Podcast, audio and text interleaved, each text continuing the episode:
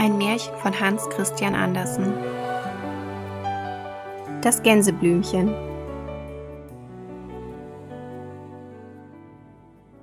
Nun höre einmal. Draußen auf dem Lande, dicht am Wege, lag ein Landhaus. Du hast es gewiss selbst einmal gesehen. Vor demselben ist ein kleiner Garten mit Blumen und einem Stakete, welches angestrichen ist. Dicht dabei am Graben Mitten in dem schönsten grünen Grase wuchs eine kleine Gänseblume. Die Sonne beschien sie ebenso warm und schön als die großen schönen Prachtblumen im Garten, und deshalb wuchs sie von Stunde zu Stunde. Eines Morgens stand sie mit ihren kleinen blendend weißen Blättern, die wie Strahlen um die kleine gelbe Sonne in der Mitte ringsherum sitzen, ganz entfaltet da. Sie dachte gar nicht daran, dass kein Mensch sie hier im Grase sähe und dass sie eine arme, verachtete Blume sei. Nein, sie war so vergnügt, sie wendete sich der warmen Sonne gerade entgegen und sah zu ihr auf und horchte auf die Lerche, die in der Luft sang. Die kleine Gänseblume war so glücklich, als ob es ein großer Festtag wäre, und es war doch ein Montag. Alle Kinder waren in der Schule.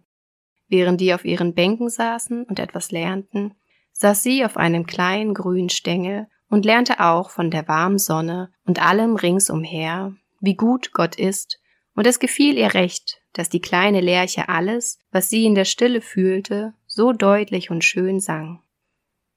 Und die Gänseblume blickte mit einer Art Ehrfurcht zu dem glücklichen Vogel, der singen und fliegen konnte, empor, war aber gar nicht betrübt, dass sie es selbst nicht konnte. Ich sehe und höre ja, dachte sie. Die Sonne bescheint mich und der Wind küsst mich. Oh, wie reich bin ich doch begabt worden. Innerhalb des Staketes standen so viele steife, vornehme Blumen, je weniger Duft sie hatten, umso mehr prunkten sie. Die Päonien bliesen sich auf, um größer als eine Rose zu sein, aber die Größe macht es nicht. Die Tulpen hatten die allerschönsten Farben, und das wussten sie wohl und hielten sich kerzengerade, damit man es besser sehen möchte. Sie beachteten die kleine Gänseblume da draußen gar nicht. Aber diese sah desto mehr nach ihnen und dachte, wie sind die reich und schön. Ja, zu ihnen fliegt sicher der prächtige Vogel hernieder und besucht sie. Gott sei Dank, dass ich so nahe dabei stehe. So kann ich doch die Pracht zu sehen bekommen. Und gerade wie sie das dachte, da kam die Lerche geflogen. Aber nicht zu den Päonien und Tulpen herunter, Nein, nieder ins Gras zu der armen Gänseblume. Die erschrak vor lauter Freude so, dass sie gar nicht wusste, was sie denken sollte.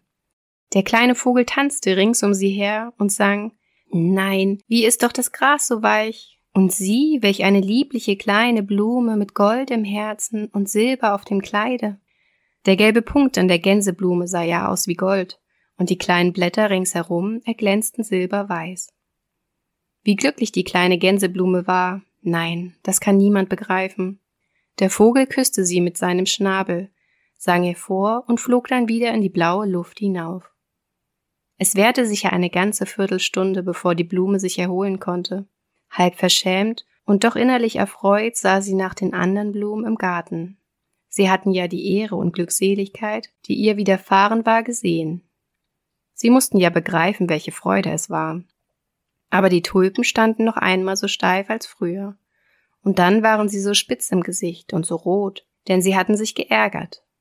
Die Päonien waren ganz dickköpfig. Es war gut, dass sie nicht sprechen konnten, sonst hätte die Gänseblume eine ordentliche Zurechtweisung bekommen. Die arme kleine Blume konnte wohl sehen, dass sie nicht bei guter Laune waren, und das tat ihr so herzlich weh. Zur selben Zeit kam in den Garten ein Mädchen mit einem großen, scharfen und glänzenden Messer. Sie ging gerade durch die Tulpen hin und schnitt eine nach der anderen ab. Uh, seufzte die kleine Gänseblume. Das ist ja schrecklich. Nun ist es mit ihnen aus. Dann ging das Mädchen mit den Tulpen fort. Das Gänseblümchen war froh darüber, dass es draußen im Grase stand und eine kleine arme Blume war. Es fühlte sich so dankbar und als die Sonne unterging, faltete es seine Blätter, schlief ein und träumte die ganze Nacht von der Sonne und dem kleinen Vogel. Am nächsten Morgen, als die Blume wieder glücklich alle ihre weißen Blätter gerade so wie kleine Arme gegen Luft und Licht ausstreckte, erkannte sie des Vogels Stimme. Aber es war so traurig, was er sang. Ja, die arme Lerche hatte guten Grund dazu. Sie war gefangen worden und saß nun in einem Käfig, dicht bei dem offenen Fenster. Sie besang das freie und glückliche Umherfliegen, sang von dem jungen grünen Korn auf dem Felde und von der herrlichen Reise, die sie auf ihren Flügeln hoch in die Luft hinauf machen konnte.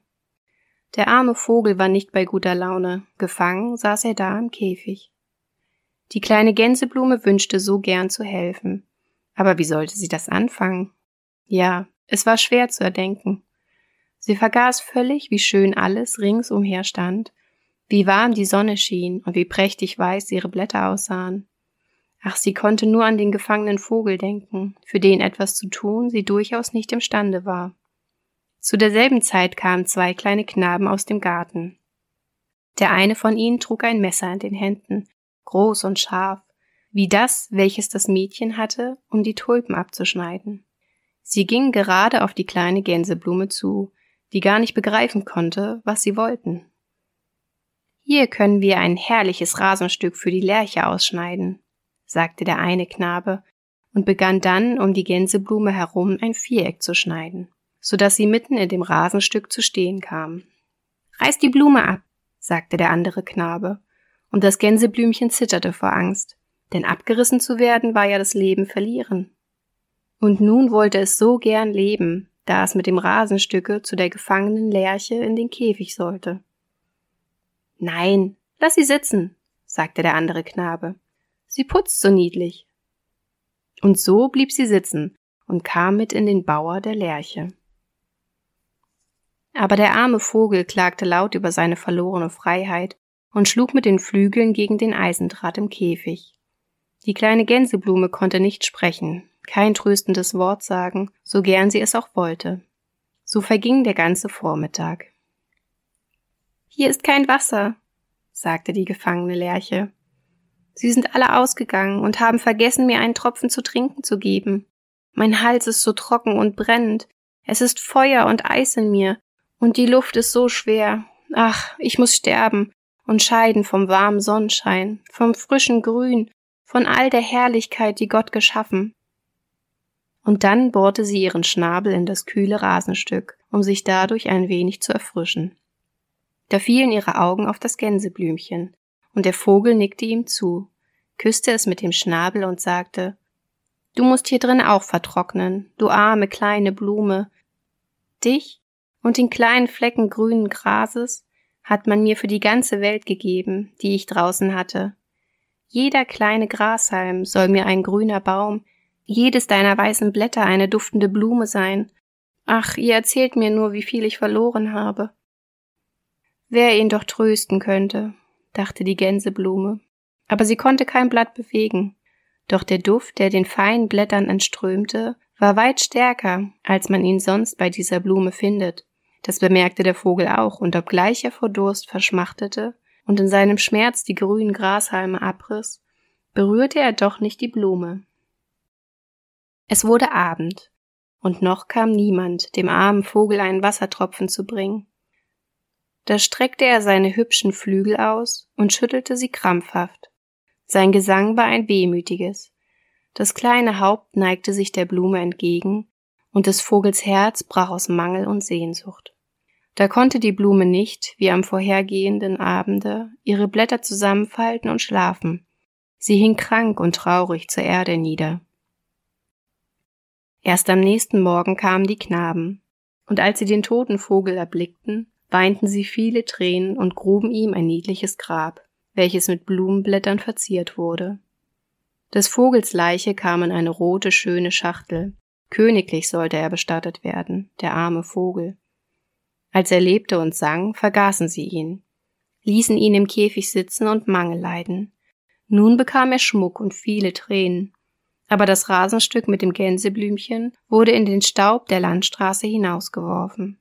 Keiner dachte an die, welche doch am meisten für den kleinen Vogel gefühlt hatte und die ihn so gern trösten wollte.